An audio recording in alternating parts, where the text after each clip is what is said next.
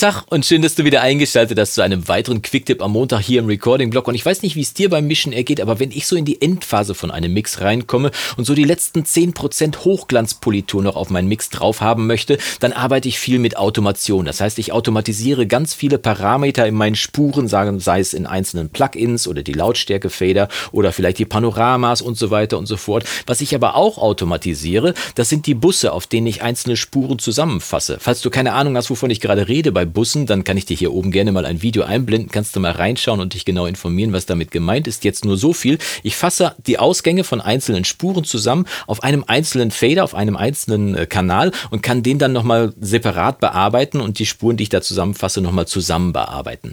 Das ist der Kern der ganzen Sache. Das Blöde ist nur, dass Studio One für diese Busse keine Spur im Arrange-Fenster hier, im Arrangierfenster oben anlegt, wo man ja eigentlich die Automation bearbeiten würde.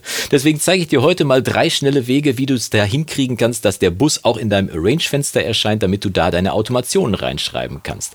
Erster Weg ist, wir schauen mal hier in diesen Song rein, den ich hier gerade offen habe. Das ist mein Remix von dem Song Triggers. Wir haben ja jetzt gerade Ende Mai, Anfang Juni 2020 haben wir ja den großen Remix-Wettbewerb bei mir im Recording-Blog. Falls du nicht weißt, wovon ich gerade rede und dich dafür interessierst, wie du daran teilnehmen kannst, kann ich dir hier oben auch mal ein Video einblenden. Kannst du mal reinschauen und dich informieren. Natürlich erst nach dem Ende dieses Videos. Jetzt nur so viel, der Song ist hier offen und ich habe hier diese beiden Gitarrenspuren. Die fasse ich jetzt einfach mal auf einem Bus zusammen. Ne? Da werden die dann zusammen weiter bearbeitet. Am schnellsten geht es, indem ich die Spuren einfach markiere, mit der rechten Maustaste draufklicke und dann Bus für ausgewählte Spuren oder ausgewählte Kanäle hinzufügen wähle. Und dann kommt ja auf der rechten Seite schon der Bus, der hier angelegt ist und den benennen wir einfach mal in Gitte komplett. Da sind alle Gitarren drauf. Nur wie du jetzt schon sehen kannst, ist hier im Arrange-Fenster rein gar nichts passiert. Ne? Da ist keine Automationsspur. Das heißt, ich müsste jetzt noch separat eine erstellen.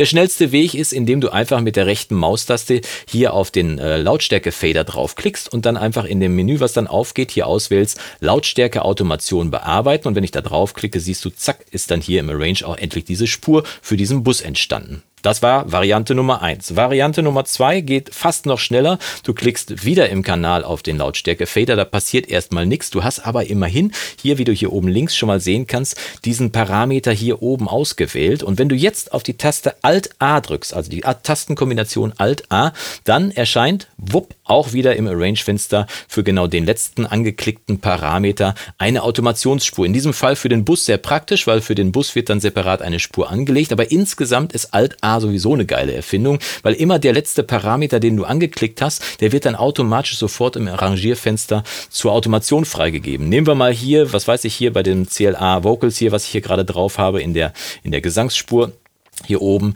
da möchte ich jetzt, sagen wir mal, den Pitch-Parameter hier aktivieren. Ne? Da muss ich einfach nur auf den Parameter draufklicken, drück Alt-A und wie du dann hier sehen kannst, zack, hat er auch schon hier für die Spur das vorgesehen. Und wenn ich hier auf A drücke, dann äh, müssen wir dann in den Zoom reingehen, dann siehst du es auch so. Dann siehst du hier, dass der Pitch hier auch direkt zur Automation freigegeben ist. Also Alt-A auf jeden Fall merken, das ist ein wirklich ganz schneller Shortcut, den man benutzen kann, um mal schnell eine Automation zu machen für einen Parameter, den man bearbeiten möchte.